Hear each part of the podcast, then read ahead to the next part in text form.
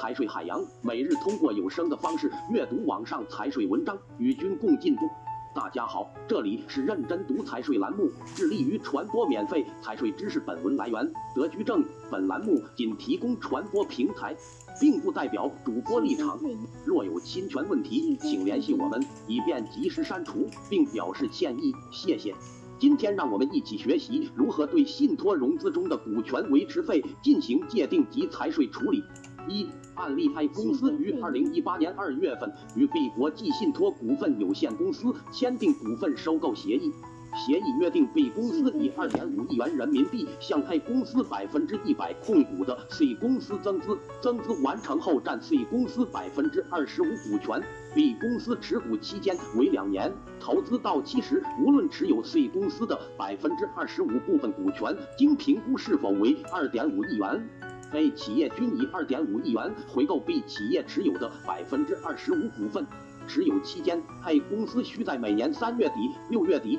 九月底和十二月底向 B 公司支付年利率百分之九的股权维持费。如 A 公司持有期间不能按时支付股权维持费，则最终回购股权时应作为股权溢价一并回购。请问 A 企业支付的股权维持费是什么性质？该如何进行财税处理？二、案例分析。上述案例在信托融资过程中较为常见，属于典型的名股实债案例。按照财税二零一六年三十六号文件规定，以货币资金投资收取的固定利润或者保底利润，按照贷款服务缴纳增值税。财税二零一六年一百四十号文件又进一步明确了保本收益、报酬、资金占用费、补偿金。是指合同中明确承诺到期本金可全部收回的投资收益。结合上述案例，A、B 公司在协议中明确了到期，无论被投资企业估值是否有变化，A 企业均需要以 B 公司投资款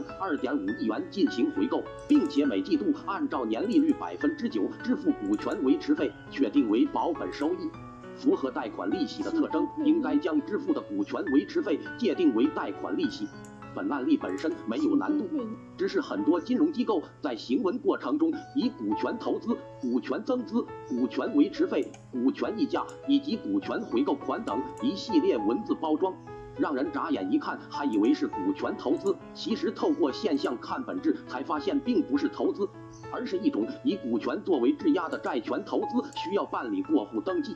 这种名股实债投资在形式上有几个明显的特征：其一，投资方不承担风险，到期收回投资本金；其二，有固定的投资期限及退出机制，持有期间收取固定投资回报；其三，不参与被投资企业具体经营。同时满足上述三个条件，就具备债权属性，应当确认为贷款利息。三、信托融资的风险及建议风险一、假戏真做，债权人身份变股东实务中，很多信托公司为了防范资金安全，入戏太深，在股东协议、公司章程中明确以投资额对被投资企业债务承担责任，并且按照持股比例向被投资公司董事会、监事会派出高级管理人员，行使股东职权，深度参与被投资企业日常经营。这样一来，名股变为实股，债权人变为股东，收取的股权维持费变为股权溢价。建议